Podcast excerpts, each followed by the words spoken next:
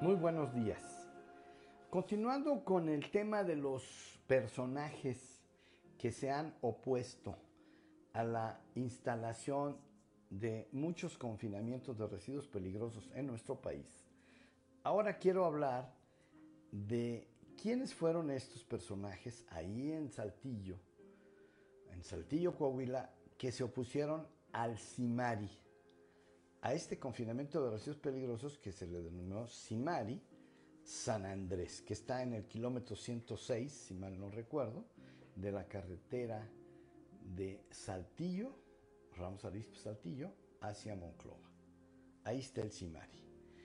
Este segundo, este fue realmente el segundo confinamiento que pudo abrir después de RIMSA, ¿verdad? De residuos industriales multiquim.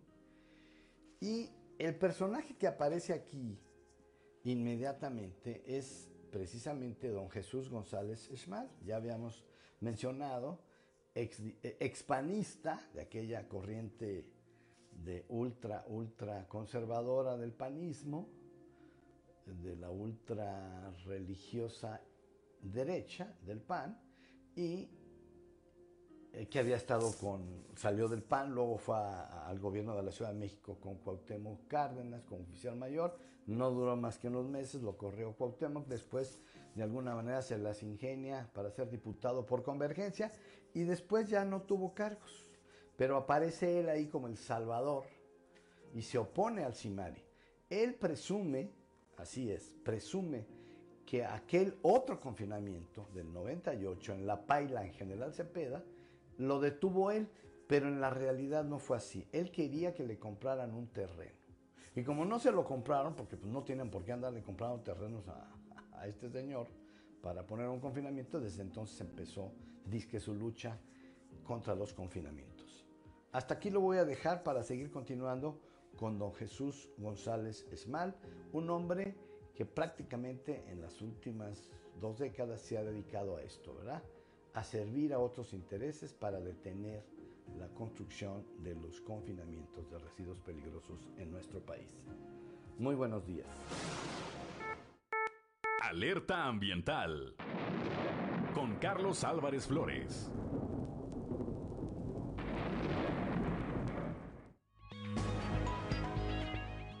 Ya son las 7 de la mañana, 7 de la mañana con un minuto, ya está en la línea telefónica mi compañera Leslie Delgado.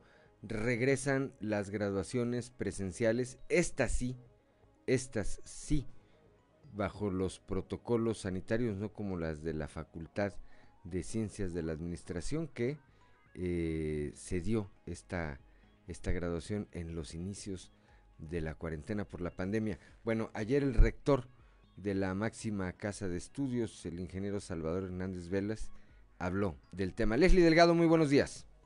Hola, ¿qué tal? Muy buen día, Liz. Te saludo con gusto a nuestros escuchas y que nos sigue a través de redes sociales. Efectivamente, pues el rector de la máxima casa de estudios, Salvador Hernández Vélez, pues confirmó que las graduaciones presenciales regresan y que obviamente esta decisión se tomó eh, tras la solicitud que se realizó a los diversos subcomités técnicos regionales para que determinaran el número eh, pues de, de eh, graduados y de invitados que puedan estar dentro del aforo permitido de acuerdo pues a los recintos que tienen planeado eh, realizar estos ceremonias de graduación y vamos a escuchar lo que nos dijo al respecto.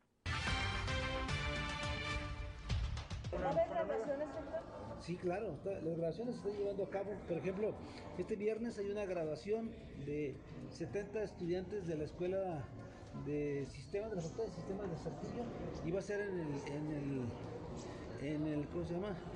En el, estadio de fútbol americano. Pero nada como lo de la FECA, ¿verdad? No, aquí, aquí son, van a ser 70, póngales en todo el campo y más que vayan acompañados de sus, de sus, de, sus familiares, todos van a ser 7 de la mañana, 7 de la mañana con 3 minutos. Pues ya es diferente. Eh, obviamente que eh, los eh, alumnos los alumnos, los papás de los alumnos, Leslie, me parece que siempre tienen la expectativa pues de este momento, de esta ceremonia en la que se da por concluidos, se dan por concluidos sus estudios y reciben su eh, la documentación que así lo avala. Solamente pues habrá que seguir esta serie de protocolos. Efectivamente, pues sí, eh, comentaba que ya van 15 graduaciones de 30 que tienen proyectadas que se desarrollen pues durante este periodo y pues bueno, obviamente una de las eh, medidas más importantes es que por alumno nada más pueden asistir dos personas, él decide quién, si es su mamá o su papá o su abuelita o su hermano, ya pues obviamente depende de cada uno de ellos. Sin embargo, pues eh, como el límite del aforo es, es, es, pues ahora sí que eh, de acuerdo a lo que ya está establecido, pues bueno, hay que tomarlo muy en cuenta y con las medidas sanitarias que ya conocemos, pues del uso obligatorio de cubrebocas, la sana distancia y pues bueno, estaremos muy al pendiente del desarrollo de las mismas, Lic. Así es, bien.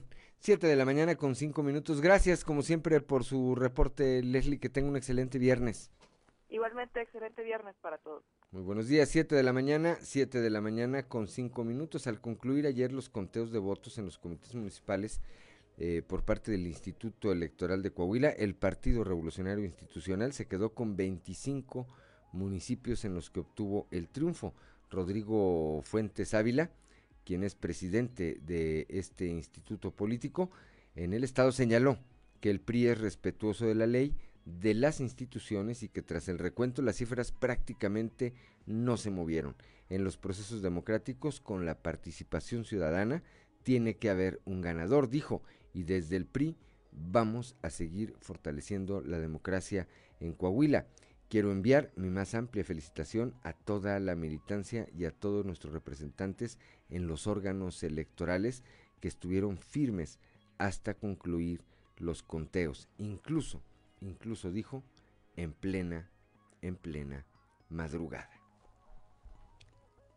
Son las 7 de la mañana, 7 de la mañana con 6 minutos. Vamos rápidamente a la presentación de la portada del día de hoy de nuestro periódico, de nuestro periódico eh, Capital, que en eh, su nota, en su nota principal, como eh, lo anunciamos al inicio de este espacio, destaca esta declaración del gobernador Miguel Riquelme Barlet, responsable moral del accidente en la mina de Musquis. Ya escuchamos esta declaración de el gobernador del estado. En la imagen principal, bueno, pues eh, ayer alrededor de las 9 de la noche fue eh, localizado y eh, posteriormente recuperado el cuerpo de Juan Carlos, el último de estos siete mineros que habían quedado atrapados en la mina Micarán, allá en la comunidad de rancherías en el municipio de Musquis, desde hace prácticamente una semana. El viernes pasado eh, cerca de las 12 eh, horas del mediodía con 50 minutos fue cuando se, suscitó esta, este percance que terminó pues en una tragedia. Los siete, los siete mineros que quedaron atrapados lamentablemente perdieron, perdieron la vida. Acabaré mi gestión, dice el gobernador Riquelme, respecto a ir a dirigir al PRI. Ayer le preguntaron pues, qué opinaba con eh, respecto a estas opiniones y él dijo, yo voy a acabar mi gestión como gobernador, para eso me eligieron, para eso los coahuilenses me dieron su confianza, entonces yo voy a terminar con esta responsabilidad. Hace un momento escuchábamos en voz de Leslie Delgado esta declaración del ingeniero Salvador Hernández Vélez, el rector de la Autónoma de Coahuila, quien dice que las graduaciones, habrá graduaciones presenciales o continuarán las graduaciones presenciales en la eh, máxima casa de estudios siguiendo todos los protocolos los protocolos en materia de salud. Debe ser militante el próximo líder de Morena en Coahuila, esto lo dice Miroslava Sánchez, quien además dijo que hay que evitar que quienes llegaron de otros partidos nada más a ver que se llevaban, bueno, pues que alguno de ellos se quiera quedar también con la dirigencia, con la dirigencia de Morena. Y preguntaba yo a quién se referiría Miroslava, quiénes llegaron de afuera. Se referiría a Luis Fernando Salazar, que viene del PAN, se referiría a Reyes Flores Hurtado, que llegó del PAN, fue hasta su dirigente estatal, se referiría a Armando Guadiana, que venía del PRI, se referiría a José Ángel Pérez Hernández, que también venía del PAN. Se referiría a Juan Pablo Rodríguez Delgado, que también venía del PRI, o a quién. Bueno, pues ojalá que un día Miroslava aclare a quién específicamente eh, se refería con esta declaración. También eh, en, la, en otra imagen del día de hoy, en la portada de nuestro periódico, a bandera Riquelme, a delegación que competirá en Juegos Nacionales. Bueno, ayer esta ceremonia que encabezó el gobernador del estado, ahí, ahí en eh, Palacio de Gobierno. Ayer también recibió, más adelante vamos a estar hablando de este tema, el ingeniero José María Siller, Chema Frostro recibió su constancia que lo acredita como alcalde electo de Saltillo después de haber obtenido el triunfo en la elección del eh, pasado domingo para la presidencia municipal de Saltillo. E inicia la fiesta. Ayer el alcalde Manuel Jiménez inauguró la exposición sobre la historia, tradición y familia de la charrería. Esto aquí en el, el corazón del centro histórico, específicamente en la Casa Purcell. Son las 7 de la mañana, con 10 minutos. Vamos rápidamente a nuestra columna en los pasillos.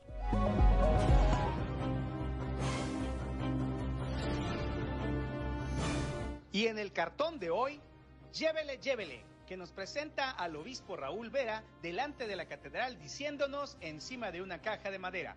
Bueno, hoy les vengo manejando lo que es la catedral y la capilla de Santo Cristo, vara, vara, vara, pero también tengo Santuario de Guadalupe y la iglesia del Ojo de Agua.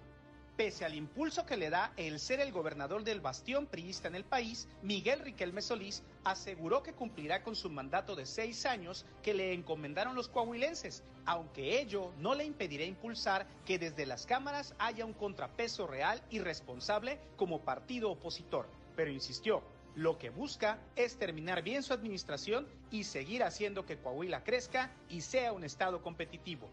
Si Armando Guadiana trajo al grupo pesado con su producción en la cantina para procesar todo el duelo de la derrota, en Acción Nacional muchos se preguntan si Chuy de León traerá a Gloria Trevi por aquello del recuento de los daños. Pues a los panistas dicen sí que les sale debiendo muchísimo amor y votos. En Oaxaca ya aprobaron que ningún aspirante a cargo de elección popular puede lograr una candidatura si es que, entre otras gracias, tiene la de ser deudor de pensión alimenticia. En Saltillo, por lo pronto, mediante una convocatoria en Facebook llamada Papitos Irresponsables, se buscará exhibir a quienes no se hacen cargo del sostenimiento básico de sus hijos.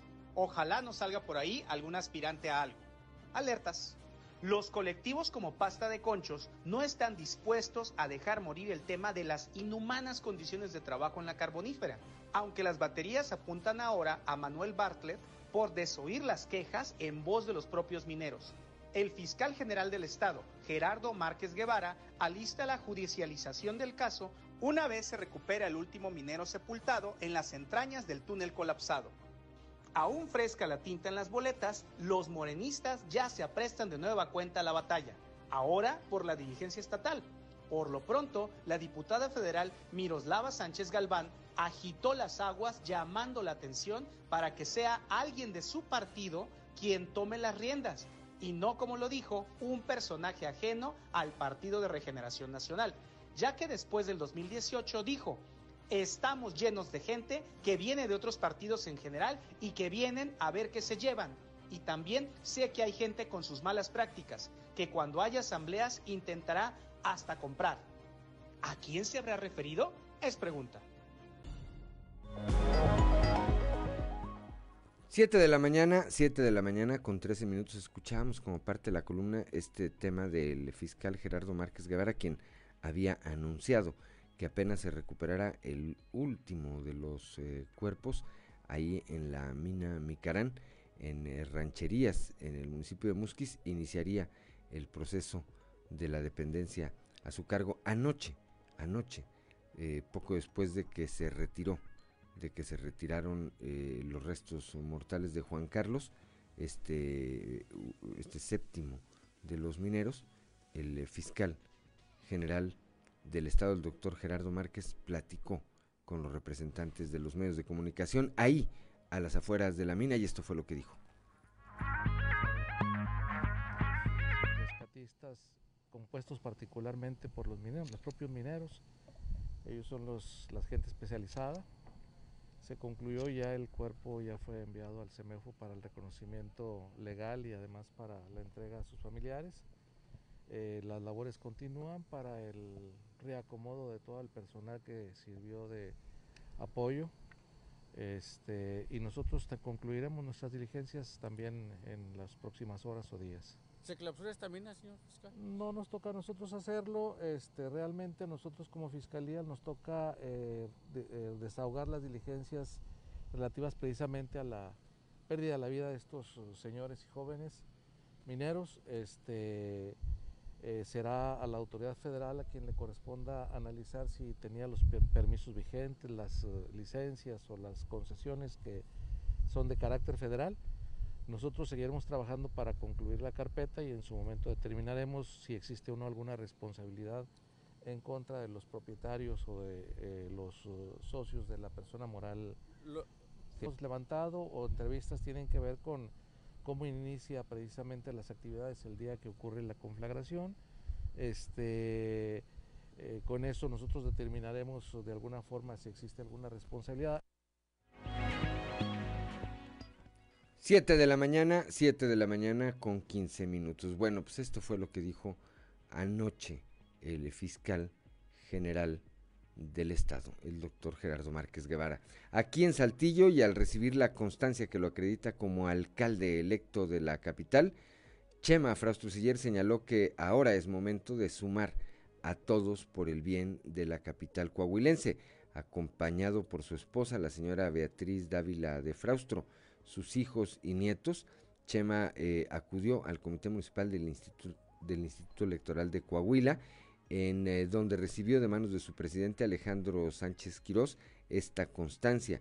De manera oficial, el candidato de la coalición PRI-PRD obtuvo 160.692 votos.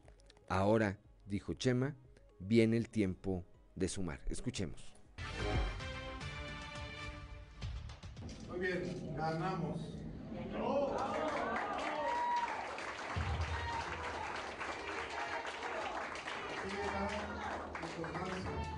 Aquí está mi constancia que dice que con fundamento a lo dispuesto en los artículos de aquí y todo lo demás, me entregan la constancia de mayoría. Yo les digo que ganamos. Muchas gracias a Santillo. Muchas gracias a toda la población. Yo he venido aquí acompañado hoy por mi planilla de regidores, aquí están todos mis regidores.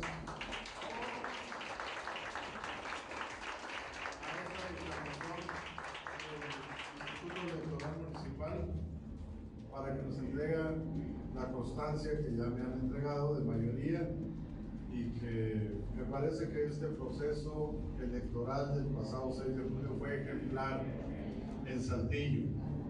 ¿Por qué?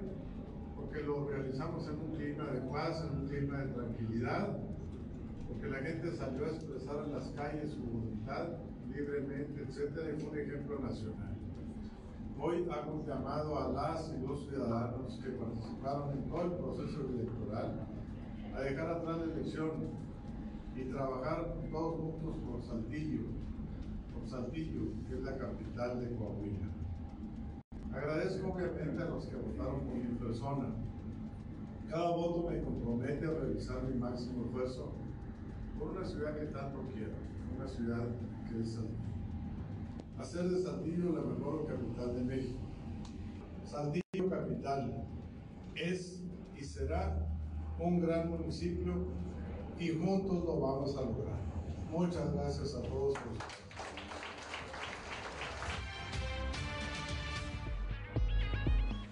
Siete de la mañana con 18 minutos. Bueno, pues esto fue lo que dijo Chema Fraustro ayer, ahí, al recibir su constancia que pues lo acredita como ganador de la elección y como alcalde electo de Saltillo. El primero de enero de 2022 toma el relevo del gobierno municipal de la capital del estado. En Morena, bueno, pues ya escuchábamos lo que dice Miroslava Sánchez eh, Galván, que no quieren advenedizos, que algún advenedizo venga y se haga de la dirigencia estatal de este partido. También ayer habló Mario Dávila Longoria.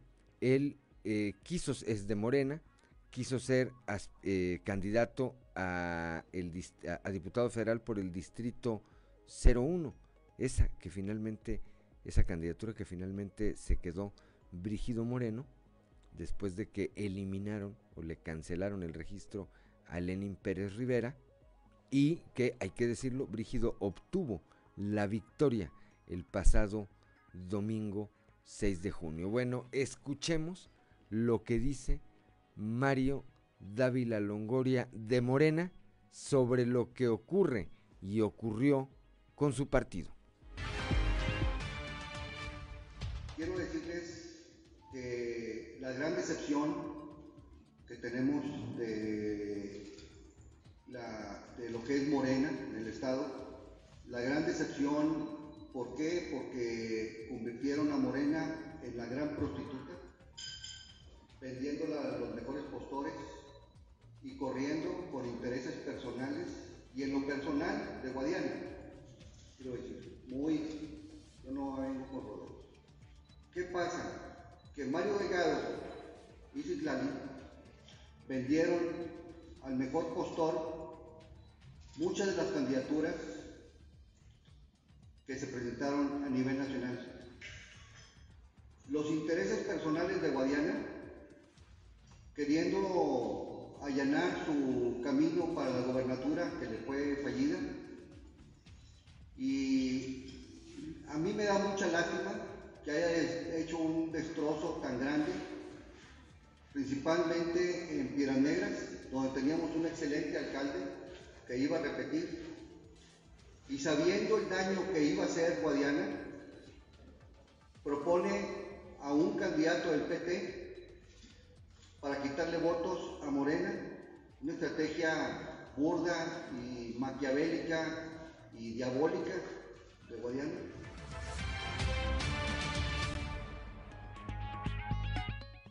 Siete de la mañana con 21 minutos. Así se llevan en Morena. Estamos aquí en Fuerte y Claro.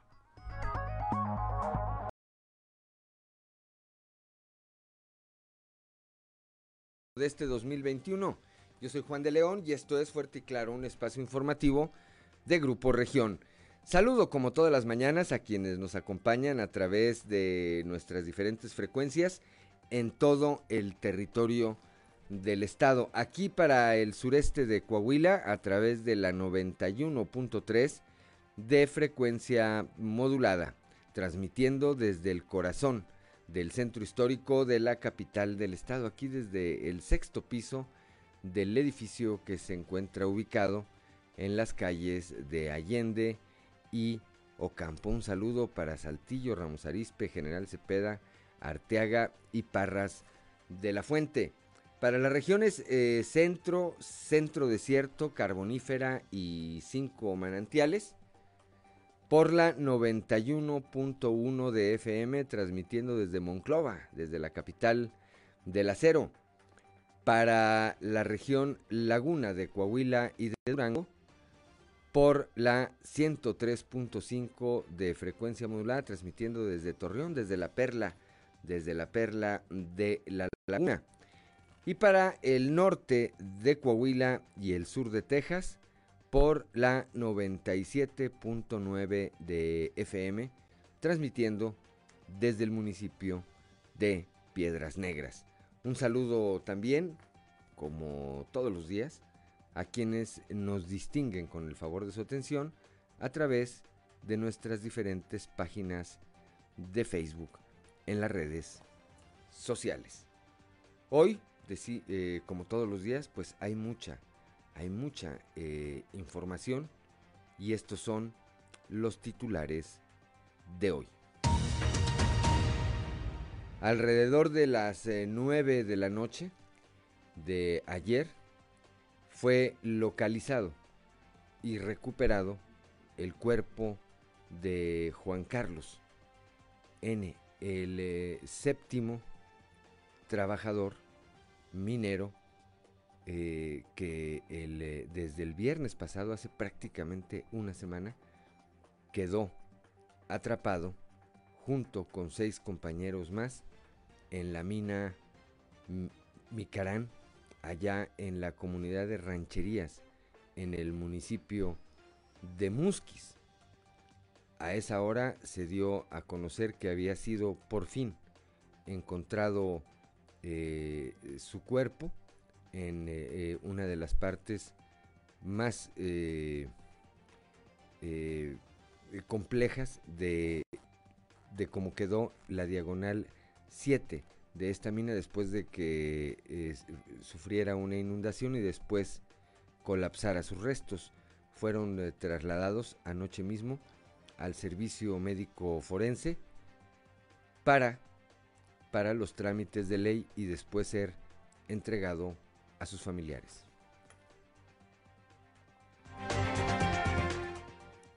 El director de la Comisión Federal de Electricidad, Manuel Barlet, tiene una responsabilidad moral en la tragedia ocurrida en Musquis, que derivó en el fallecimiento de siete mineros, ya que al momento de bajar los precios del carbón, se limitaron recursos para que los propietarios mejoraran las condiciones de trabajo de los mineros, entre otros eh, beneficios. Esto lo dijo ayer el gobernador del estado, Miguel Ángel Riquelme Solís. Tres de los trabajadores, tres de los trabajadores que laboraban en esta mina de carbón de las conocidas como de arrastre no contaban con su inscripción al Instituto Mexicano del Seguro Social. El consejero estatal del sindicato minero ante el Javier Martínez Valadez, señaló que se investigó y existen pruebas de que fueron registrados después de las 10 de la noche del pasado viernes 4 de junio. Es decir, horas después, casi ocho horas después de que se siniestró la mina. Ante las diferentes voces que lo señalan como el eh, siguiente dirigente nacional de su partido, el PRI, el día de ayer el gobernador Miguel Riquelme aseguró de manera enfática que él va a terminar su mandato como gobernador de Coahuila, pues esa es la responsabilidad que le confiaron los coahuilenses. Escuelas y facultades de la Universidad Autónoma de Coahuila tendrán graduaciones presenciales con estrictas medidas sanitarias. Esto lo señaló el día de ayer el rector de la máxima casa de estudios, el ingeniero Salvador Hernández Vélez, quien detalló, quien detalló que entre otras de las medidas de precaución que se tomarán contra el COVID-19 es que solo podrán asistir a estas ceremonias dos familiares por graduado. La diputada federal por Morena, Miroslava Sánchez Galván, opinó que el comité estatal de ese partido deberá ser encabezado por un líder surgido del interior del mismo para evitar que personajes ajenos a ese instituto político lleguen a derrumbar lo que este movimiento ha construido hasta ahora en Coahuila. Al presentar, al indicar, perdón, eh, que sostuvo una reunión con empresarios de la región centro con miras a presentar una propuesta ante el subcomité regional COVID-19. El secretario de Economía, eh, Jaime Guerra, dijo que se tienen en proyecto, que se tienen, perdón, 58 proyectos de inversión en proceso. El día de ayer recibió su constancia, su constancia de mayoría que lo acredita como alcalde electo de Saltillo el ingeniero José María Fraustro Siller señaló que ahora es momento de sumar a todos por el bien de la capital coahuilense. El día de ayer el gobernador del estado hizo un reconocimiento a la comunidad deportiva del estado dijo en ese marco, dijo, hoy hago un reconocimiento a la comunidad deportiva de Coahuila por su carácter y resistencia ejemplar que nos motiva a seguir trabajando para hacer de Coahuila el estado fuerte, sano, próspero y con un futuro que todos deseamos y merecen las nuevas generaciones. Al encabezar la inauguración de la exposición Fiesta Charra, Historia, Tradición y Familia organizada por la Unión de Asociaciones de Charros del Estado de Coahuila, el alcalde de Saltillo, el ingeniero Manolo Jiménez Salinas, refrendó su interés por ofrecer a los ciudadanos exposiciones artísticas y culturales de primer nivel. Bueno, pues esta, esta y otra información hoy aquí en Fuerte y Claro. Comenzamos.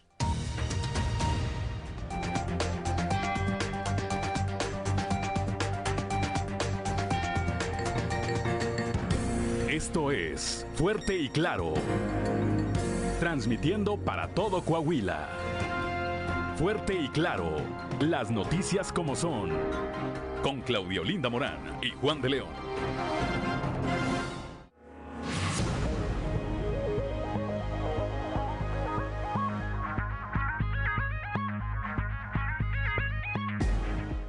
Ya son las 6 de la mañana, 6 de la mañana con 11 minutos. Tenemos 18 grados de temperatura en este momento aquí en el corazón del centro histórico de la capital del estado, 25 en Monclova, 24 en Piedras Negras, así como en Torreón.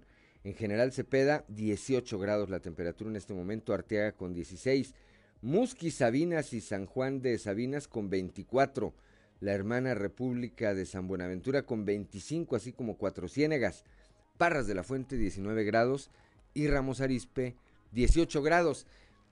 Llevamos tres días continuos de altas temperaturas, por lo menos aquí en la capital del estado. Para saber cómo estará el resto del día, nuestra compañera Angélica Costa. El pronóstico del tiempo con Angélica Acosta.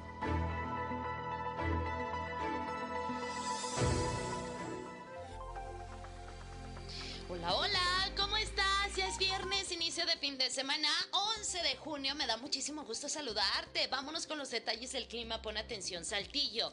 Máxima de 27 grados, mínima de 13 durante el día. Mucho solecito, muy, muy cálido, ya lo sabes. Y por la noche un cielo principalmente claro. 1% la posibilidad de precipitación ahí para Saltillo. Vámonos hasta Monclova, 38 grados como máxima mínima de 23 para este viernes. Durante el día muy cálido, bastante solecito por la noche parcialmente nublado. De igual manera algo cálido por la noche. 0% la posibilidad de precipitación ahí para Monclova. Nos vamos a Torreón. Siguen las temperaturas cálidas. 38 grados para este viernes como máxima. Mínima de 23 durante el día principalmente soleado. Muy muy caluroso. Y por la noche principalmente claro. 0% nula la posibilidad de lluvia ahí para Torreón. Nos vamos a Piedras Negras. 36 grados como máxima mínima de 24 durante el día. Vamos a tener periodo de nubes y sol. Sin embargo se va a sentir cálido. Por la noche vamos a tener áreas de nubosidad con una mínima de 24 grados. Y bueno, pues la posibilidad de precipitación ahí para Piedras Negras, 10%. Ok, listo. Vámonos hasta la Sultana del Norte, Monterrey, Nuevo León. ¿Tienes vuelta para allá? Pues bueno, pon atención. Temperatura cálida también para Monterrey, 30 grados como máxima. Mínima de 23 durante el día, principalmente soleado. Va a estar muy, muy cálido. Por la noche parcialmente nublado. De igual manera cálido por la noche. 1% muy baja la posibilidad de precipitación ahí para Monterrey. Amigos, ahí están los detalles del clima. Siguen las temperaturas cálidas. Mantente bien hidratado, por favor. Y recuerda, el uso de cubrebocas sigue siendo obligatorio. Bonito fin de semana. Cuídate mucho. Buenos días. El pronóstico del tiempo con Angélica Acosta.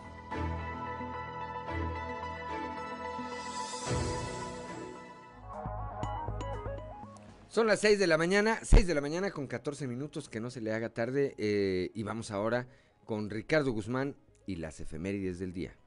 One, two, three o'clock, four o'clock, rock. ¿Quiere conocer qué ocurrió un día como hoy?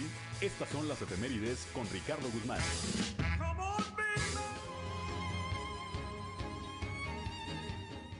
Un día como hoy, pero de 1910, nació el explorador Jacques Cousteau, cuyas investigaciones contribuyeron de gran manera al conocimiento de la biología submarina. Documentales, libros y películas son testimonios de su labor de investigación y su lucha incansable por proteger este hábitat. También, el 11 de junio pero de 1992, el escritor mexicano Carlos Fuentes fue galardonado con el Premio Internacional Menéndez Pelayo por su contribución al campo de las letras iberoamericanas. Entre sus obras se encuentran Aura, El espejo enterrado y La muerte de Artemio Cruz. Y un día como hoy, pero del 2010, el Museo de Arte Moderno de París, Francia, volvió a abrir sus puertas tres semanas después del robo del siglo, cuando fueron hurtadas cinco obras maestras con el valor de unos 120 millones de dólares.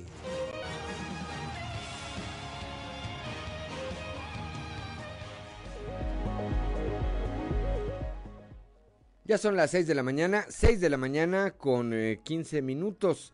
Y vamos rápidamente al santoral del día de hoy que corresponde a quienes llevan por nombre Bernabé, Félix, Fortunato y Rosalina. Bueno, pues a quienes eh, lleven alguno de estos nombres, a quien cumpla años o a quien tenga algo que celebrar, el día de hoy que la pase de lo mejor. Le cayó en viernes además, le cayó en viernes eh, únicamente pues hay que mantener las restricciones eh, necesarias en materia eh, sanitaria. Hay que recordar que el COVID-19 no se ha ido. Ahí está, ahí está, pendiente para atacar. Son las 6 de la mañana, 6 de la mañana con 16 minutos, hora de ir con Noé Santoyo al mundo de los deportes. Resumen Estadio con Noé Santoyo.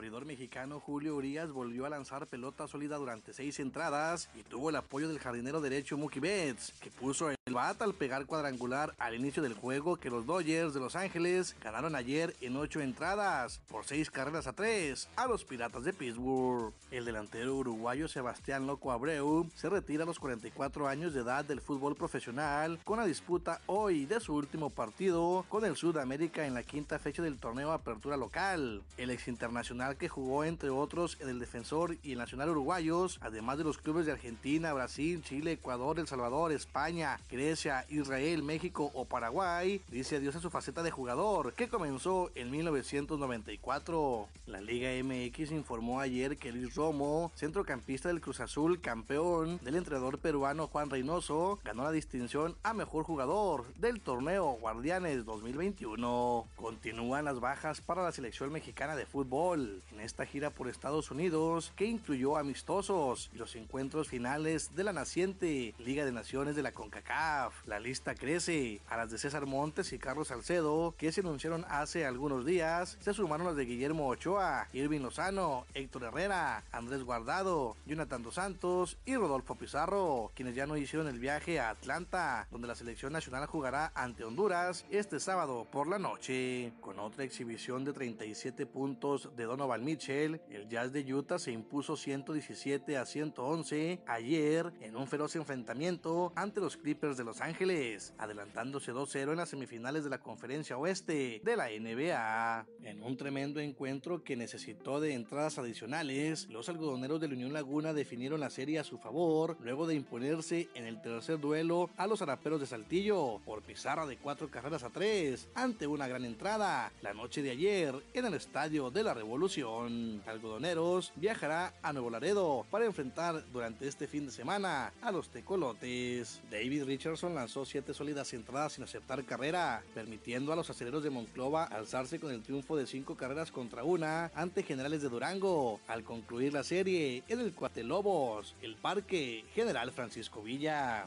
Generales viaja este viernes a la frontera para enfrentar serie de tres encuentros frente a los Toros de Tijuana. Resumen Estadio con Noé Santoyo.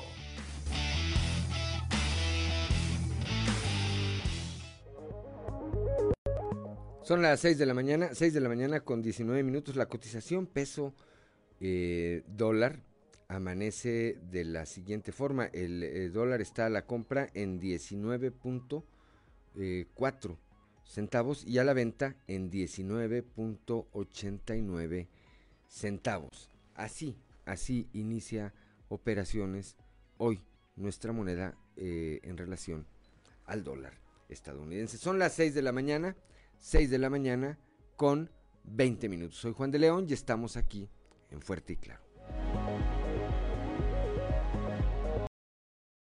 Claro, saludo rápidamente y de nueva cuenta a quienes nos acompañan eh, en este espacio informativo a través de las diferentes eh, frecuencias en todo el territorio del estado, aquí para el sureste a través de la 91.3 de FM, para la región centro, centro desierto, carbonífera y cinco manantiales por la 91.1 de frecuencia modulada para el norte de Coahuila y el sur de Texas por la 97.9 de FM y para la laguna de Coahuila y de Durango por la 103.5 de FM. Vamos rápidamente a un resumen de la información nacional. Registran caso de COVID-19 en una escuela de la Ciudad de México tras el retorno a clases presenciales. Autoridades educativas notificaron un primer caso de eh, coronavirus en una secundaria ubicada en Tláhuac, por lo que el plantel retomó clases a distancia. La familia del estudiante fue la que notificó a la escuela sobre los síntomas presentados eh, por el menor, quien después de una prueba rápida dio positivo a COVID-19. Hay una ola de desapariciones en la carretera Monterrey-Nuevo Laredo. Choferes, transportistas y vigilantes son las víctimas. La Fiscalía General del Estado de Nuevo León reconoció que al menos 19 personas estaban reportadas como no localizadas después de haber estado eh, recorriendo este, este trayecto. Esto desde el inicio del año, son las cifras que van acumuladas desde el inicio del año.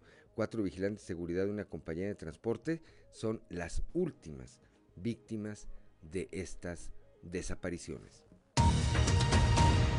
Investiga a la Fiscalía General de la República a influencers por promover al Partido Verde Ecologista de México durante el proceso electoral. La Fiscalía Electoral de la FGR informó que los investiga, pues hicieron estas acciones eh, de proselitismo en favor, repito, de los candidatos del Partido Verde durante la veda electoral a través, a través de la red social Instagram. Estados Unidos, Emma Coronel se declara culpable de tráfico de drogas y lavado de dinero, delitos que pueden llevar a la esposa de Joaquín Guzmán Loera a una condena de cadena perpetua y multas de hasta 10 millones 700 mil dólares. Coronel de 31 años fue arrestada en un aeropuerto internacional cercano a Washington el 22 de febrero pasado bajo sospechas de estar involucrada en los negocios del, del narcotráfico. Está detenida desde entonces. En Sonora, fíjense, en Sonora un candidato sin registro de nombre Edgar Palomino obtuvo constancia de mayoría tras aventajar a todos los candidatos registrados a la alcaldía de el municipio de Cucurpe, pese a que él no se había inscrito eh, formalmente como candidato ante el Instituto Electoral del Estado.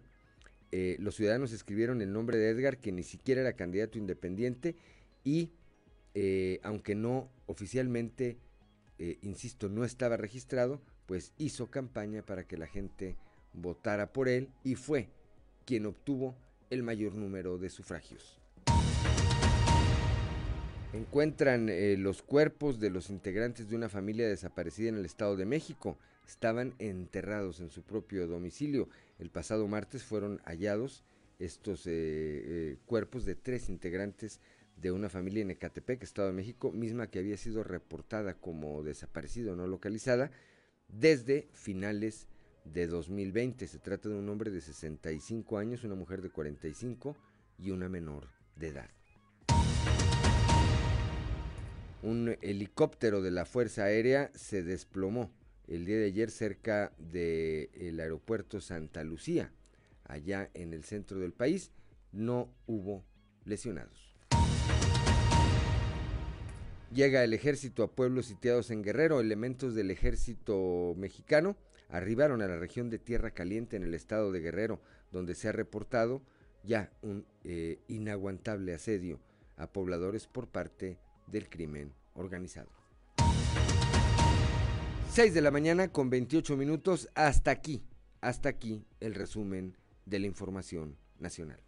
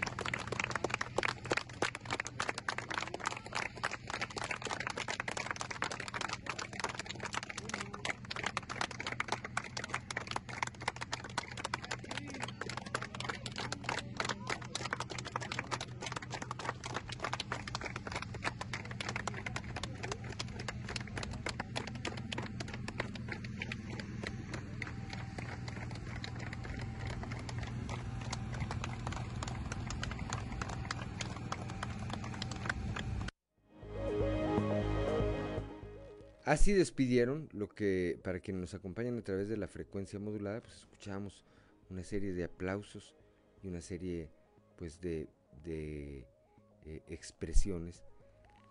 Así despidieron anoche, eh, cerca de la medianoche, a Juan Carlos Moreno Cervantes. Esto ocurrió en los momentos en que en una carroza funeraria abandonaba su cuerpo las, eh, los terrenos de la mina Micarán, allá en la comunidad de eh, Rancherías, en el municipio de Musquis. Juan Carlos había sido localizado poco antes de las 9 de la noche. Fueron encontrados y rescatados sus restos mortales por parte del grupo de eh, rescatistas que desde el viernes eh, pasado, prácticamente hace ocho días, de manera ininterrumpida, estuvieron trabajando para localizarlo a él y a seis compañeros más que también fueron encontrados lamentablemente sin vida al interior de esta mina luego de que se inundara y posteriormente y posteriormente colapsara. Eh, ayer, después de ser eh, localizado, su cuerpo fue trasladado al servicio médico forense para que se llevaran a cabo ahí los trámites de ley y posteriormente fuera entregado a su familia para recibir eh, cristiana sepultura. Así, así lo despidieron en medio, en medio de aplausos. Dijeron, no se podía quedar eh, ninguno, ninguno de los que eh, perdieron ahí la vida, se iban a quedar al interior de la mina. Y con esto, pues concluyeron prácticamente ocho días, una semana de trabajos por parte de grupos de eh, rescatistas, de empresas privadas, de la propia mina, y personal de los tres órdenes de gobierno que estuvieron ahí, pues eh, prácticamente desde que se dio a conocer este percance. Son las 6 de la mañana, 6 de la mañana con 32 minutos. Con respecto a este tema, a este tema se refirió ayer el gobernador eh, del estado, Miguel Ángel Riquelme Solís, y señaló que el director de la Comisión Federal de Electricidad era responsable moral de esta tragedia. Esas voces que luego dicen que Barle tuvo conocimiento, pues tuvo conocimiento de muchas cosas, del precio, de las implicaciones, de cuáles son, de qué sigue cuando eh, tú le das el contrato nada más a uno, la desaparición de Prodemi, Él se la aventó. O sea, Barlet se aventó la desaparición de Prodemi. Prodemi, que ahorita está ayudando, ¿sí? Y que está apoyando con lo que en su momento era responsabilidad de Prodemi, porque le quitaban un pesito al carbón de cada uno de los productores para generar eh, seguro para prestarles cuando, se, cuando así se requiriera, cuando no les pagaran a tiempo o cuando duraran mucho tiempo sin, sin este, eh, extraer eh, carbón. Entonces, ahorita Prodemi no está, pero sí está ayudando ahí. Eh, eso, dicen, no es una responsabilidad de CFE. Probablemente, jurídicamente, no sea su responsabilidad, ni vamos a llegar a él en una culpabilidad directa, pero moralmente sí, porque lo hizo. Hubo una reducción del precio, ahí hay una consecuencia.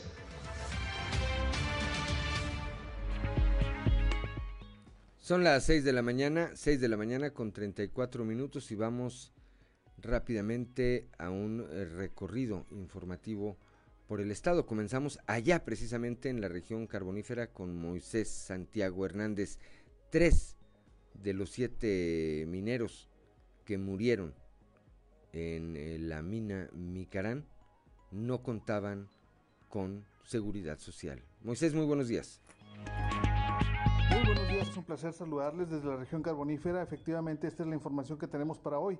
Tres de los siete mineros no contaban con seguro social. Tres de los trabajadores no contaban con seguro social. El consejero estatal del Sindicato Minero Nacional ante el IMSS, Javier Martínez Baladés, señaló que se investigó y existen pruebas de que fueron registrados después de las 10 de la noche del pasado viernes 4 de junio es decir, horas después de haber ocurrido este fatal accidente. Esto es lo que nos comenta Javier Martínez Baladés, señalando precisamente esta situación que ha venido a afectar a estos trabajadores. Pues de hecho, este, con todo el respeto que se merecen las familias, nos hemos dado la tarea de, investigar. Soy consejero estatal ante el del Sindicato Minero Nacional. Entonces nosotros tenemos la prioridad de estar. Tuvimos sesión de, de consejo el lunes, entonces se estuvo investigando y sí, se dieron la, la situación porque me decían que dos no estaban, son tres que fueron de omisión, que se registraron después. Pues, se, hicieron los registros ante el después del accidente. Cuatro de los que yo, de los siete, nosotros no nomás investigué los siete. Los otros tres, hay un formato que tienen ellos de, de que los dejan ante el ante el IMSS en caso de ocurrir un accidente, entonces eso no debe ser permitido. Entonces lo registraron después de las 10 de la noche, pero el mismo día del accidente. Entonces ahí está bien claro este, la, omisión que tienen de tres. Este, en un rato más les doy los nombres porque sí los traigo, porque los investigamos ante el IMSS. Y de hecho este es lo que le vamos a plantear a la lista, que se evite. Siempre ha existido esa situación.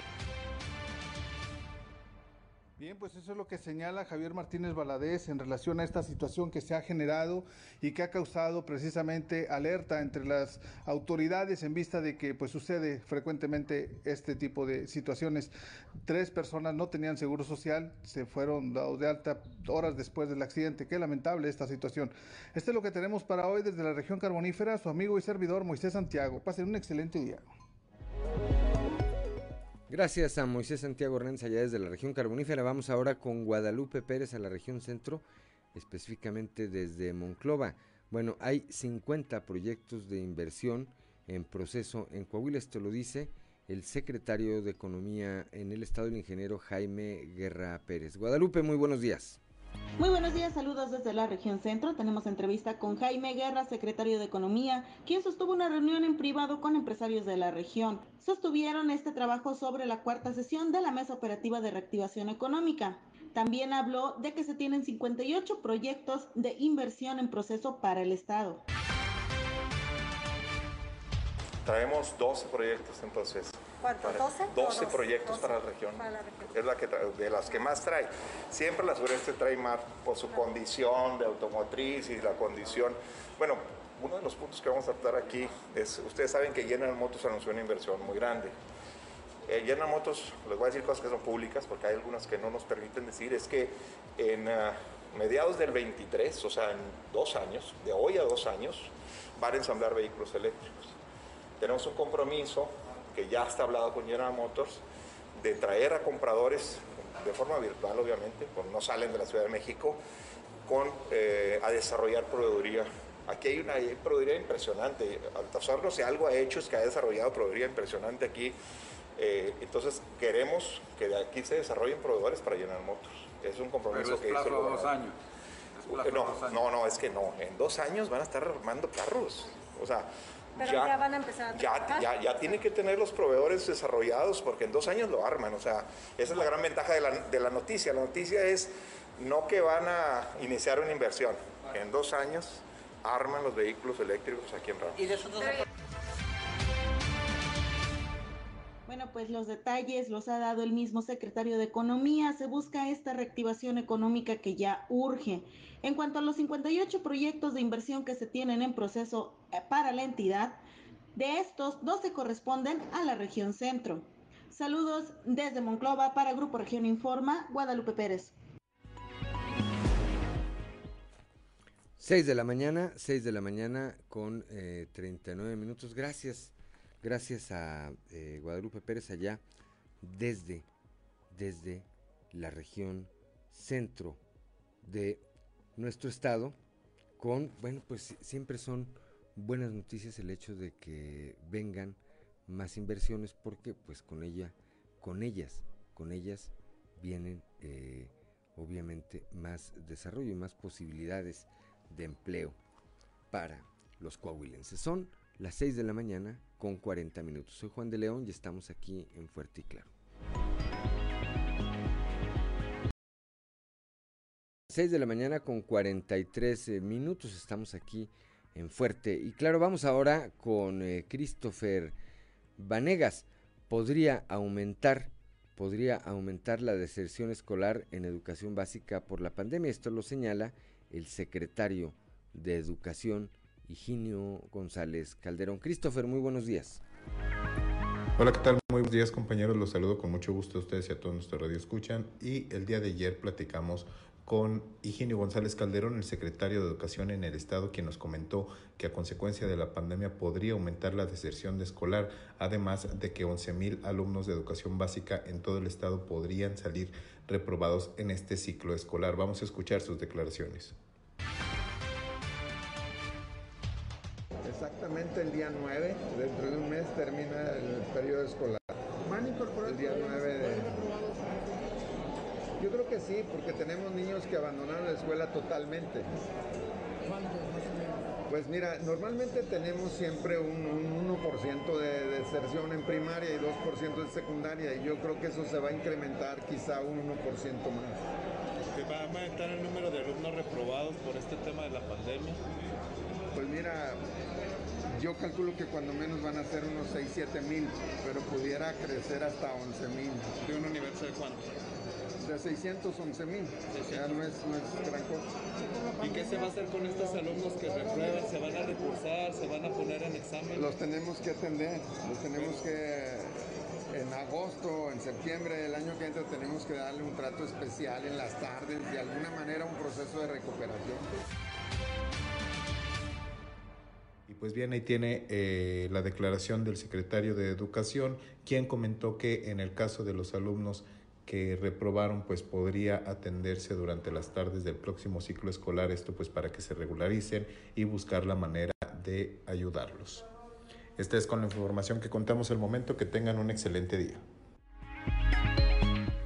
6 de la mañana, gracias Christopher Vanega, 6 de la mañana con 46 minutos. Vamos ahora con Víctor Barrón allá en la región lagunera. Bueno, los eh, morenistas, una fracción, una parte, una de las tribus que hay al interior de Morena en Coahuila, la que encabeza la diputada federal Miroslava Sánchez Galván, pues ya levanta la voz y dice que este partido, Morena en Coahuila, debe ser dirigido, debe ser encabezado por un personaje que haya surgido de las filas de Morena y no por alguien ajeno a este instituto político. Víctor Barrón, muy buenos días. Muy buenos días a quienes nos sintonizan en temas de la comarca lagunera. La diputada federal Miroslava Sánchez Galván opinó que el Comité Estatal de Morena debe ser encabezado por un líder surgido del interior del partido a fin de evitar que personajes ajenos a la institución lleguen a derrumbar lo que hasta el momento ha construido el morenismo en Coahuila. Escuchemos parte de lo que nos platicó hay que hacer lo que cada quien pueda para forzar a lo mejor un poquito a que las cosas se den y se hagan como es lo correcto, que se deban de hacer. Okay. Este, y lo que sigue es asegurarnos de que este, los, la diligencia que se va a elegir pues sea gente que coincida realmente con nosotros, que seamos militantes o simpatizantes, que nos interese que las cosas se hagan de acuerdo a los principios y a los valores de los que tanto nos jactamos y, nos, presumimos. Pero también sé, y no, no es, no es este, porque así es, este, después del 18 sobre todo, estamos llenos de gente que viene de otros partidos en general y que vienen a ver qué se llevan. Y también sé que hay gente con sus malas prácticas que intentará, cuando haya asambleas, intentará hasta comprar pues hagamos lo que nos toca para que los malos perfiles no lleguen a destruir lo que tanto trabajo y tiempo nos costó armar. No, levanta una piedra y encuentra dos dirigentes que no son de Morena ni, ni coinciden con Morena. Eso a mí me queda claro. Asimismo, Miroslava Sánchez Galván descartó tener intención de ir por la dirigencia estatal, ya que ese cargo lo ocupó con anterioridad y opinó que en el partido existen varios militantes que pueden cubrir el perfil requerido para esa responsabilidad. Esto es todo en la información. Desde La Laguna reportó Víctor Barrón. Que tengan un día excelente. ¿A quién? ¿Todavía no? Eh, ¿A quién se referiría Miroslava? ¿A quién se referiría Miroslava Sánchez Galván? esos que vienen de fuera a ver qué se llevan. A Luis Fernando Salazar, viene del PAN. A Reyes Flores, que era dirigente del PAN. Armando Guadiana, que fue del PRI. A José Ángel Pérez Hernández, que fue del PAN. Bueno, pues nomás ella sabe, y ellos, ¿verdad? Nomás ella y ellos, y ellos saben a quién. 6 de la mañana con 49 minutos. Vamos ahora al norte del estado con Norma Ramírez. Entrega el Instituto Nacional Electoral 683 credenciales que estaban en resguardo. Esto después de la jornada electoral. Norma, muy buenos días. Muy buenos días. Esta es la información desde la frontera de Piedras Negras. Entregan 683 credenciales de elector, las cuales quedaron en resguardo por parte del el INE del 10 de abril en un primer resguardo, en tanto que el segundo resguardo se efectuó el 4 de julio y fueron un total de al menos 200 credenciales adicionales, por lo que las personas pendientes en acudir por este documento oficial pueden pasar al módulo de esta ciudad, declaró así la vocal del registro distrital 01, Adriana Elizabeth Díaz. Esta es la declaración. Eh, se, hizo, se hicieron dos resguardos de credenciales para votar de aquellos titulares que no acudieron recogerla el día 10 de abril. Estas credenciales, bueno, provenían de un trámite de actualización o corrección de datos o cambio eh, de domicilio. Eh, y el día 4 de junio realizamos un segundo retiro de aquellas credenciales prácticamente de reimpresión, producto de una reimpresión y que a partir del día de ayer ya se encuentran en los módulos de atención ciudadana, una vez transcurrida la jornada electoral, para que la ciudadanía que no acudió ya tenga la oportunidad de recoger esa credencial para votar. ¿Cuántas fueron las credenciales que se quedaron en resguardo? En un primer momento de ese, del, del, que no fueron sus titulares el día 10 de abril, fueron 683 y el día 4 de junio hicimos un resguardo de un poco menos de, de 200 credenciales. En los horarios es, continuamos trabajando de lunes a viernes. En el caso de los módulos que se ubican en Piedras Negras y Acuña, los módulos de atención ciudadana abren en un horario de 8 de la mañana a 15 horas y en el caso del módulo que se ubica en el municipio de San Juan de Sabinas, en la Casa de Cultura, se abre a partir de las 9 de la mañana hasta las 16 horas. Para Fuerte y Claro, Norma Ramírez. 6 de la mañana con 51 minutos, ya está en la línea telefónica nuestro compañero Raúl Rocha, que ayer estuvo eh, en esta rueda de prensa que encabezó el gobernador del estado, el ingeniero Miguel Ángel Riquelme Solís. Ahí se refirió y ahí contestó a aquellas voces que pues lo ven como un prospecto para dirigir a su partido. Raúl, muy buenos días. Hola, ¿qué tal, Juan? Buenos días. Así es, ayer el gobernador Miguel Ángel Solís habló sobre esta situación, de esas voces que empezaron a circular en estos últimos días, con la posibilidad de que tome las riendas del Partido Revolucionario Institucional a nivel nacional. El gobernador ratificó su compromiso como gobernador. Raúl, Raúl, eh, a ver, con- con- estamos teniendo ahí un- algún problema de comunicación con tu con tu aparato. Bueno, bueno, ahí. A ver ahí, Bueno, bueno, ahí me ahí, escucho. ahí te escuchamos bien. Ahora sí, Raúl.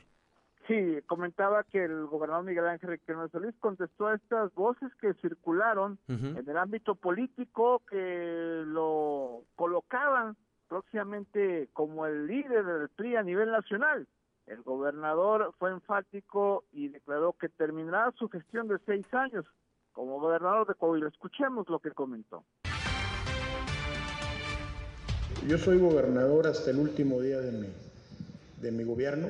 Tengo una responsabilidad que me otorgaron las y los eh, coahuilenses. Sí estoy metido en el tema o en el ámbito político porque mi partido tiene una responsabilidad dentro del próximo Congreso y lo dije muy, muy claro. Debemos de ser un, contra- un contrapeso que creo que parte de la campaña se llevó eh, dentro de un marco de, o al menos ofrecieron equilibrio en la Cámara, ofrecieron eh, también ser un bloque opositor y eso a mucha gente fue lo que hizo que razonara su voto y le diera confianza en mayoría a cinco diputados de- de- del PRI. Eso no tiene nada que ver con, con la dirigencia nacional, que bueno, pues ya nos contaremos los gobernadores, los que quedan y los que ah, estarán por salir, pues también para, para analizar. Y como siempre lo he hecho de frente, voy a terminar mi encargo hasta el último día que me encomendó la ciudadanía y lo voy a hacer con mucha responsabilidad y no sé qué pasará más adelante. La realidad es de que yo lo que busco es terminar bien mi administración y seguir hacer hacer que Coahuila siga creciendo y sea un estado competitivo como hasta ahora lo hemos hecho entre entre todos. 6 de la mañana con 55 minutos, pues más claro, ni el agua. Gracias Raúl, como siempre, por tu reporte. Muy buenos días. Buenos días, Juan, a la orden. 6 de la mañana con 55 minutos estamos aquí en Fuerte y Claro.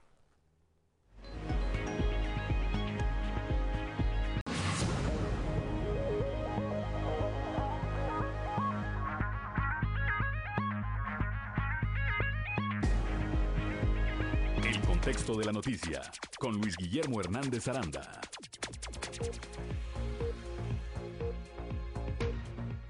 El buen trabajo y el dar resultados siempre será premiado por los ciudadanos, del mismo modo que las malas acciones de gobierno serán castigadas.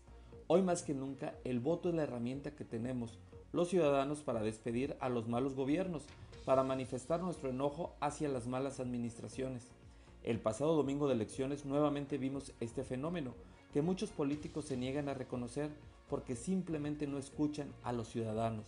Al igual que en octubre, cuando se renovó el Congreso de Coahuila, el PRI fue el gran triunfador, triunfo que no sería posible si el gobierno de Miguel Riquelme no estuviera dando resultados. No hay que perder de vista que Riquelme es uno de los gobernadores mejor calificados de México. El gobernador de Coahuila, a lo largo de estos años, ha logrado convencer incluso a aquellos que no votaron por él. Inversiones, seguridad son su principal carta de presentación, pero sobre todo el buen manejo de la pandemia terminó de convencer a aquellos que dudaban de su, a aquellos que dudaban de su capacidad. Con este trabajo como carta de presentación, el PRI recuperó Torreón, Piedras Negras, Cuatro Ciénegas, Parras, Sabinas, de esta forma va a gobernar el 65% de la población del estado. Tras estos resultados, el PRI de Coahuila se erige como el más fuerte de México, el único que ha logrado recuperar la confianza de la clase media, que ya no vio en el PAN una opción para detener el avance de Morena. Mientras el PRI de Coahuila gana todo, a nivel nacional fue incapaz de obtener alguna de las 15 gobernaturas en juego. Incluso el PRI de Coahuila podría tener hasta 8 diputados, 5 de mayoría relativa y 3 por la vía plurinominal. Las elecciones del 6 de junio fueron muy parecidas a las de octubre, donde el PRI se consolidó como la primera fuerza política, mientras que Morena confirmó que ocupa el segundo lugar y el PAN simplemente se ha desplomado. Mucho trabajo tendrá que hacer Acción Nacional para recuperar la confianza de los ciudadanos. Torreón es el ejemplo más claro de cómo los ciudadanos castigan el mal gobierno, sino cómo explicar que la persona de Jorge Cermeño haya perdido más de 100 mil votos en tan solo tres años. Mientras los políticos no entiendan que los ciudadanos premian o castigan, seguiremos teniendo malos gobiernos y ese es el principal reto de los alcaldes y diputados electos del PRI, dar resultados para mantener la confianza de los ciudadanos. Soy Luis Guillermo Hernández, nos escuchamos a la próxima. El contexto de la noticia con Luis Guillermo Hernández Aranda.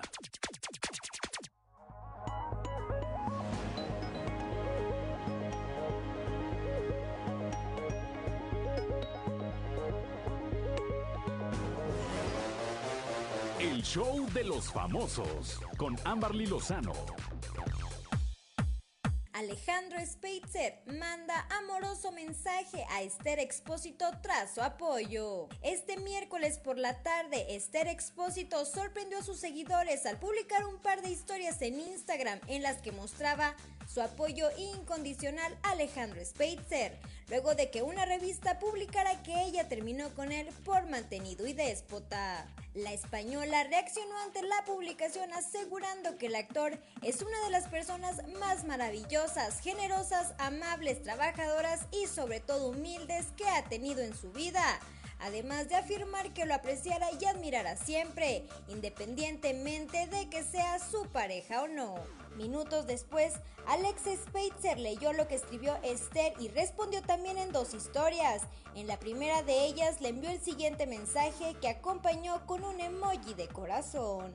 Lo que has escrito ha sido un abrazo al alma. Eres una mujer ejemplar y maravillosa en todo sentido. Agradezco las palabras con las que me defines. El cariño, admiración y respeto es mutuo. Infinitas gracias por estar.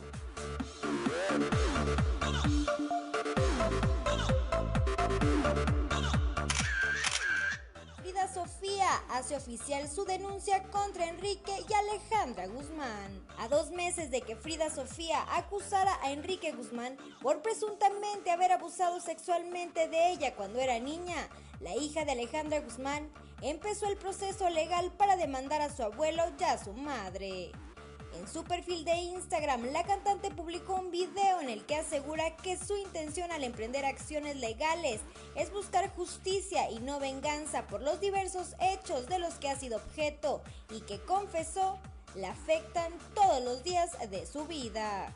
La joven reconoció que tras concluir la reveladora entrevista se sintió liberada y muy fortalecida.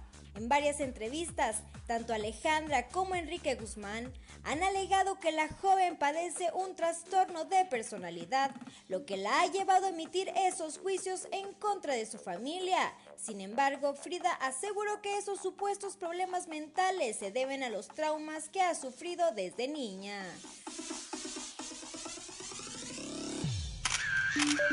Reportó para Grupo Región Amberly Lozano.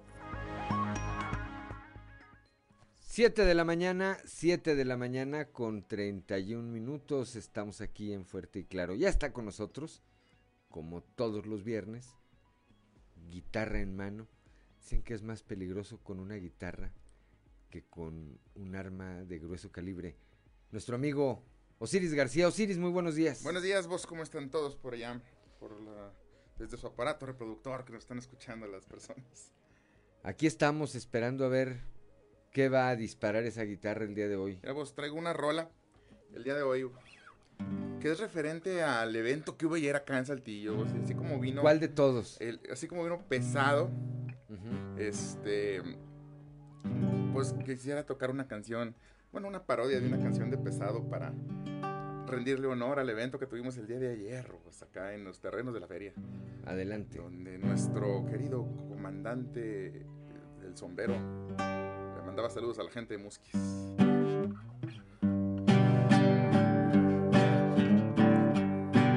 Aún recuerdo aquella noche, yo al COVID no le temía, con las ganas que tenía hice fila todo el día, con el viejo bigotón, de bailar tenía ilusión, fui, fui al baile de gorrón.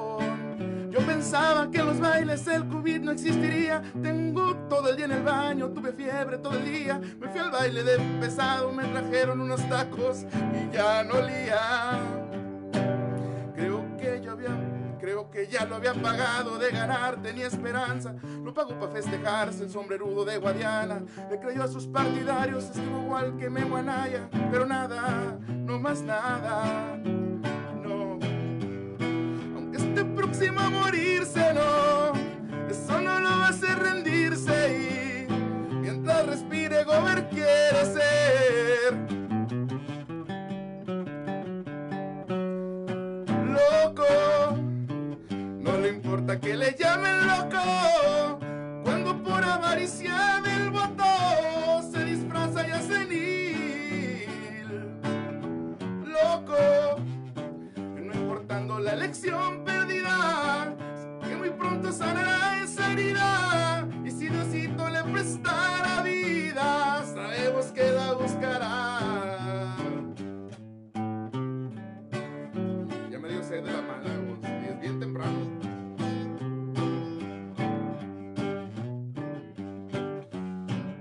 No,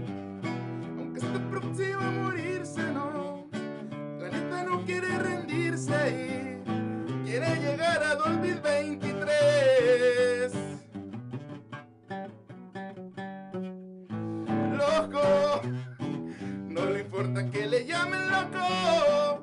Cuando por avaricia del voto se disfraza y hace senil. Loco, y no importando la elección perdida, sé que muy pronto sanará esa herida. Y si Diosito le prestara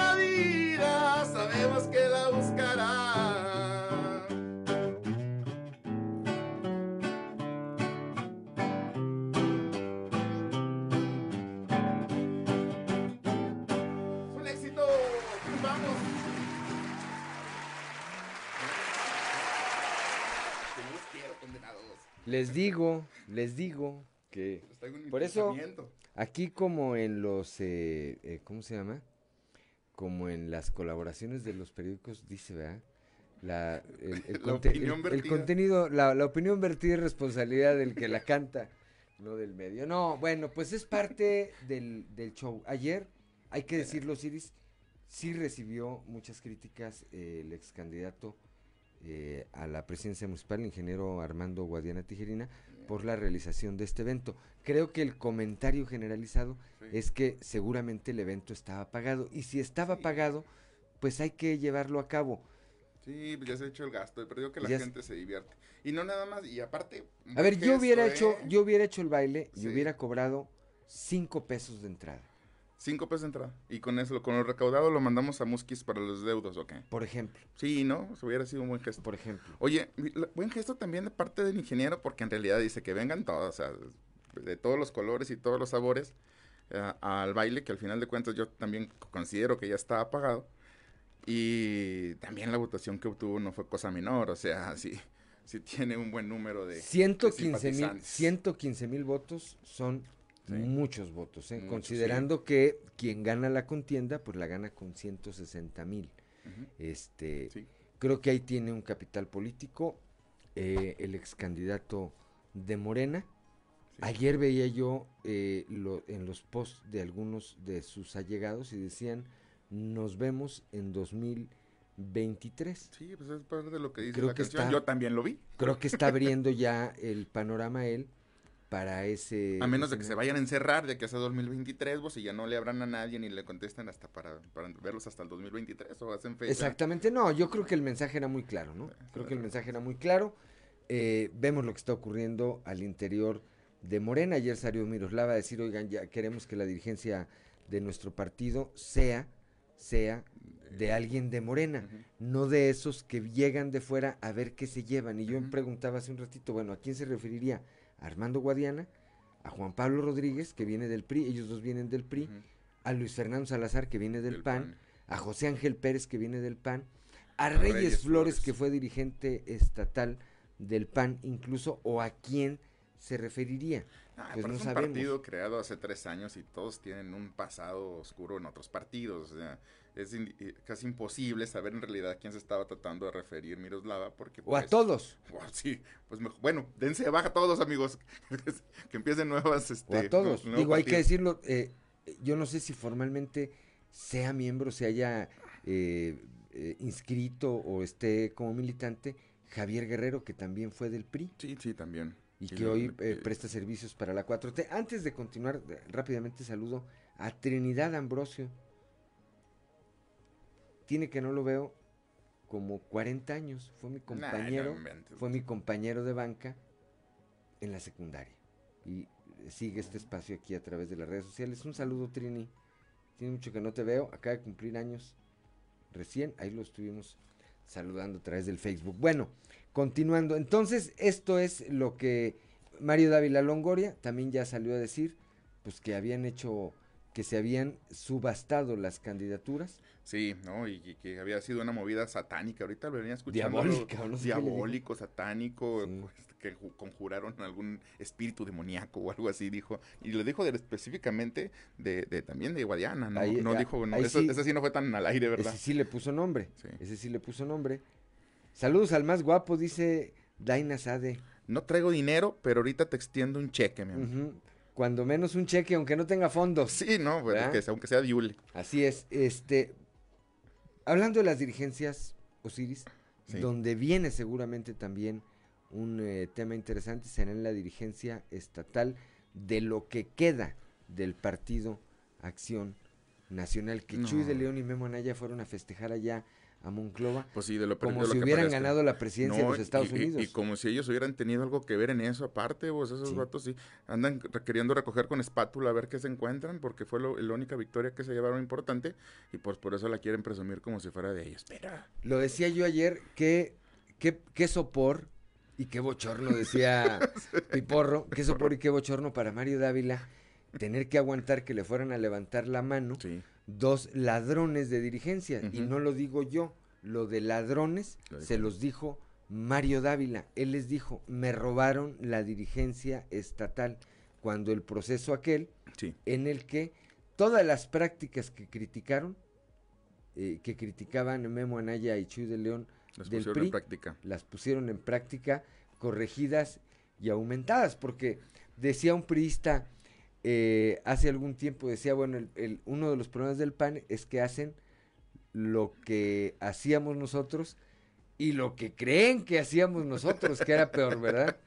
Siete de la mañana, siete de la mañana con 40 minutos. Vamos rápidamente a un corte comercial y regresamos con Osiris García aquí en el estudio.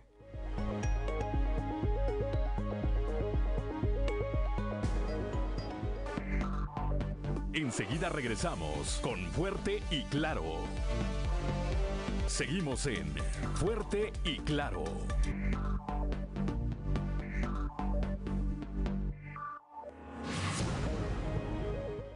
Son las 7 de la mañana, 7 de la mañana con 45 minutos. Estamos aquí en Fuerte y Claro, ya en, este, en esta parte final. Y nos acompaña, como todos los viernes, nuestro compañero y amigo Osiris García. A ver, Osiris, entonces, eh, rápidamente. En Morena, ¿quién podría ser el dirigente de Morena?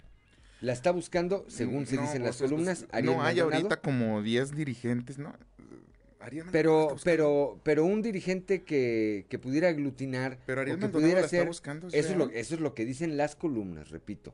Ariel Eh, otra, otra. No, no me estás choreando. No, no. No, no, te digo lo que dicen las columnas, Ah. ¿verdad? No lo ando promoviendo yo. Sí, sí, no, ¿verdad? no, pero lo no, ando pero, pero promoviendo no es sarcasmo ni es broma. Porque luego ahora tú Porque dices luego que vengo yo soy- y siento que es el que yo soy el corifeo de Alfredo Paredes, que Sí, para que sí, sea sí. dirigente estatal del PAN, pero dices, bueno, es que de dónde más agarras, pues está Marcelo. Marcelo.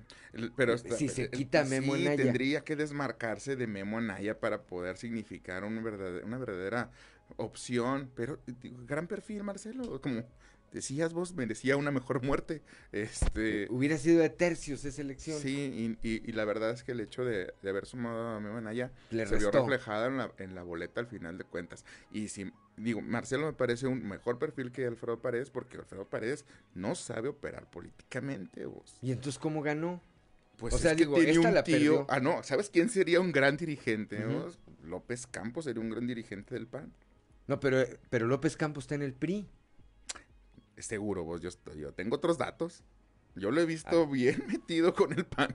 A ver, yo la, hasta la última vez que, que tuve oportunidad de saludarlo personalmente, que es mi amigo y, a- y le mando un saludo, Es del PAN. estaba en el PRI. Es del PAN, ¿no? Ya está en el PAN. Estoy casi seguro que sí, vos. Yo estoy con A que está en el ten- PRI. A lo mejor tenemos que preguntar a la gente de Monclova y ellos tienen una opinión más certera, ¿no? Pero yo casi estoy seguro que está en el PAN. Más metido que nada. A ver, ahorita, ahorita le preguntamos a Rigo, o sea, a ver si metido que la un monito Sí, del Día Reyes en la rosca en la del PAN. rosca. Así está. En la rosca. Bueno, vamos a preguntar. vamos a preguntar. Pero entonces, ¿tu candidato es López Campos o Marcelo Torres? No, mira, la Marcelo que se PAN. quita de Manaya o López Campos para dirigir al PAN. Gran operador. Él sí es operador político, ¿eh? López Campos sí es operador político. ¿Y para Morena? Con todo respeto. A ver, pa- para empezar, creo que hab- habríamos que, eh, tendríamos que irnos un poquito más atrás. ¿Puede Morena tener un dirigente? Es decir, considerando que hay tantas tribus, ¿de qué serviría entonces tener un dirigente al que no le hagan caso? No, le hacen caso a 10 personas a cada dirigente, ya como cuatro ahorita y luego tiene un edificio y ni la luz pagan. O sea, pues, ¿de qué sentido tiene? El primero que se pusieran de acuerdo sería O lo que más se lo importante, ¿no? dividan, que, que, Sí. lo, que, lo, que hagan franquicias. Sí. A ver, la razón. franquicia de la laguna, la franquicia del norte, la franquicia del centro y la franquicia del sureste. Y que cada quien tenga su pedacito. Sus 10 personas atrás de ellos. Fíjate que suena razonable pues, y, y se supone que el trabajo de- del superdelegado era más o menos también para este tipo de cosas, para poner un poco de orden. Acá mandaron a Tanech. ¿Qué, qué pasó con Al primer trompeta, no, el primer trompeta ya Sí. anda de regreso en el Estado de México, Pues- se fue, salió huyendo la noche de la elección, dejó solo a Luis Fernando Que y a su muy papá. ocupado, ¿eh? Sí, los dejó solos diciendo, este, ganamos, Sí. ganamos la elección y se les ven unas lagrimotas así como las de Antonio Atolini. De que para qué, pa' qué nacía. Sí, este, los dejó solos. Se fue. Eh, en estos días, si no es que ya, habrá que checarlo, pero mm, lo que se comentaba era que la esposa de Tanech, que iba en la planilla, Sí. tiene muchas posibilidades de ser regidora. ¿eh? Regidora, sí. Bueno, no, no lo sé, pero también escuché lo mismo. Eso se que llama, tienen- así como, como el- al- había un boxeador que le decían la abeja, no sé qué, porque picaba y huía, ¿no? Sí, no, Así no. vino Tanech, puso regidora y Sí. se regresó. Como, como, como papá. Como papá desobligado, nomás vino, plantó la semilla y se fue. Ándale. Por cierto, a, a propósito de ese tema, que no tiene nada que ver con lo que estamos hablando, Sí. pero el 24, el 20 es el, es el Día del Padre, ¿verdad? Sí. El colectivo este de papitos desobligados o papitos Ah, responsables sí, va a publicar una lista con eh, casos y fotos de todos los que no le han caído con la pensión. ¿Quién estará ahí vos? Eso es, es interesante, vamos a ver quiénes, quiénes salen ahí. No estará por ahí ninguno de los que pretenden ser candidatos en el 23, vos. Pues esperemos que no, esperemos que no. Híjole, qué nervias. Qué nervios, ¿verdad? algún candidato a regidor, algún Algo. alguien que no le esté brincando con el chivo, este, pero bueno, pues esa es la fórmula que han escogido para terminar con este comentario, es la fórmula que han escogido este colectivo en el que agrupan a madres de familia que creo que con toda legitimidad están exigiendo pues que sus parejas o quienes fueron en algún momento sus parejas o son los, los padres de sus hijos eh, le respondan, ¿verdad? Sí, Pero- totalmente válido. Como decía eh, eh, Mamá Chona, esa es otra historia. Sí, ¿verdad? como decía. Esa es otra historia. Entonces, acá eh, concluyendo, ¿qué va a pasar con el PAN? Creo que necesita una nueva dirigencia. Totalmente. Creo que va a pasar con Morena. Ahí está este consejo y como decían, se los damos de gratis. De buena forma. Hagan franquicias. Una franquicia en el norte, Sí. Que esa la puede tomar Lenin, Ujú. Lenin Pérez Rivera, que Sí, sí. Bajo los resultados obtenidos. tuvo a bien eh, atropellar en la elección a Claudio Bres. Sí, que, que- Le quitó lo invicto. muchísimos votos que se lleva el candidato de UDC. Que Jacobo hubieran- se llevó como que- 15,000 que- Que votos. le hubieran asegurado el triunfo a, a Claudio Bres. Con la ¿Qué- tercera parte. ¿Qué clase de maldad hizo Lenin ahí eh, Sí. a Claudio Bres? Entonces, a ver, Directamente. Eh, eh, dirigente de Morena en el norte, en la franquicia del norte, Sí. Lenin Pérez. Sí. En el centro, pues puede ser eh, Melba Farías. Mm. Melba Farías o Claudia Garza del Toro. En la laguna, Me suena. Luis Fernando. Sí, no, pues Luis Fernando en la ser, laguna, claro. Luis Fernando. Y acá en el sureste, eh, Armando Guadiana. Sí, triste con Luis Fernando porque tam- tampoco pierde eh, de una forma estrepitosa, pero también siente como que algunas de sus aspiraciones más adelante se vienen abajo. A ver, también me- creo que aquí hay otro tema que se, han, se ha analizado y lo hemos dicho poco. Hasta antes de la elección de Andrés Manuel López Obrador como presidente, básicamente después de que alguien perdía una elección, Sí. ya se daba por eliminado. Por muerto. Bueno, hoy, o hace dos años, hace tres años ya casi, Andrés Manuel López Obrador les demostró que puedes perder y en algún momento la hagas. No, y Luis Fernando es muy joven. Entonces, que no se agüiten los que perdieron alguna elección de todos los partidos. Sí. Lo pueden volver a intentar. A mí, ayer, ahora que terminaron el Mientras recuento. les alcance la vida, ¿verdad? Sí, claro. Ahora que terminaron el recuento de eh, votos, a mí se me sigue siendo un fenómeno eh, que me llama mucho la atención lo que ocurrió en el municipio de Hidalgo. El candidato del Partido Verde ganó por cuatro votos. Y en el recuento volvió a ganar por cuatro votos. Sí. Sí, es el único municipio Yo que le preguntaba a, a Claudio Linda Morán, a ver, ¿cómo te daría más coraje? O si perder por cuatro votos o por cuatro mil. ¿no? Pues por cuatro votos te da más coraje, güey. ¿Verdad? Sí, dices, oye, ¿quién, ¿quién no salió, mendigos? ¿Quién- ¿Quién no sí, fue? Ya creo que te hace perder la fe en la humanidad, ¿verdad? Cuando saludas ahí a la racita y Sí, dices. ¿no serías tú? Sí, ya ves, ya- desgraciado?" ya sospechosamente, ¿verdad? Digo, y vas a venir a pedirme. Qué difícil, ¿eh?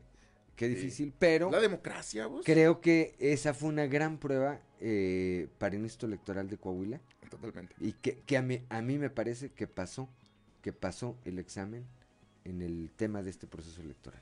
Sí, bien, bien, en realidad, sin grandes sobresaltos. eh, este, también la ciudadanía se comportó a la altura. No creo que. La, la mayoría, en Viesca creo que ayer andaban quemando el comité municipal del instituto electoral, pero bueno, esa raza también se cuece aparte, ¿verdad? Era raza del PT. Sí. Era raza del PT, como que no les gustó el recuento y entonces dijeron, ¿y si quemamos? Quémenlo todo, como Sí. el rey loco. Ándale, Exacto. que lo quemen todo. Bueno, entonces eh, corren apuestas, corren apuestas para que en unas semanas, seguramente en unos meses, eh, haya renovación de dirigentes, si es que quieren hacer algo con su partido, en el caso del PAN. Ah, horrible esa, esa- eh, Igual, hay que levantarlo con espátula, lo que queda del pan. Eh, y la verdad, lo peor y más triste de todo respecto a Acción Nacional es que al menos estatalmente no hay una figura que se pueda alzar con esa autoridad o esa jetatura moral y de operación política para llevar a, a cabo un resurgimiento del PAN. Marcelo. Mira, Marcelo me gusta, pero que se quite, a- ya que se quite a Memo Anaya encima. O sea, Claro. a todos lados anda cargando Camachito. Sí. Y a final de cuentas el que termina pagando ya es Marcelo. el porque Marcelo el- tiene mucho mejor perfil y más futuro. Totalmente, Eh, fue dirigente nacional. Sí, sí, no, otra vez. Fue presidente del que Congreso. quiere Memo Anaya volver a ser candidato Además es un hombre congruente. Bueno, Sí. y en el eh, caso de Morena, si no nos aceptan esta sugerencia de hacer la franquicia, Sí. de franquicitar la, eh, y hacer varias dirigencias, pues a ver en qué termina ese zipizape y quién se queda finalmente con la dirigencia estatal de este partido. Este Ni siquiera es un partido, es un movimiento, por eso es el tan- tanto problema, ¿no? Pero al final de cuentas necesitan eso, necesitan, como la, parafraseando la película del Señor de los Anillos, One Ring to Rule them all. Así es. Bueno, pues son las 7 de la mañana con 55 minutos. Ya nos vamos, Osiris. Gracias, como siempre. Que les vaya bien. Que les vaya bien.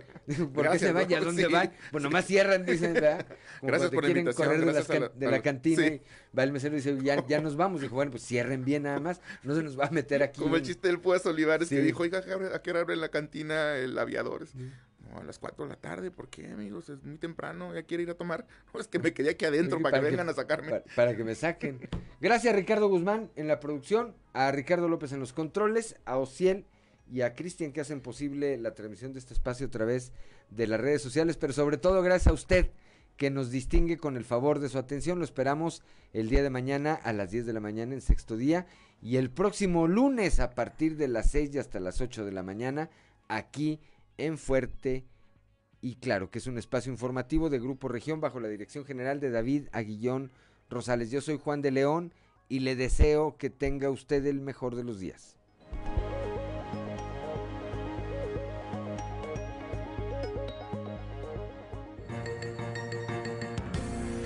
Escuchaste Fuerte y Claro. Las noticias como son.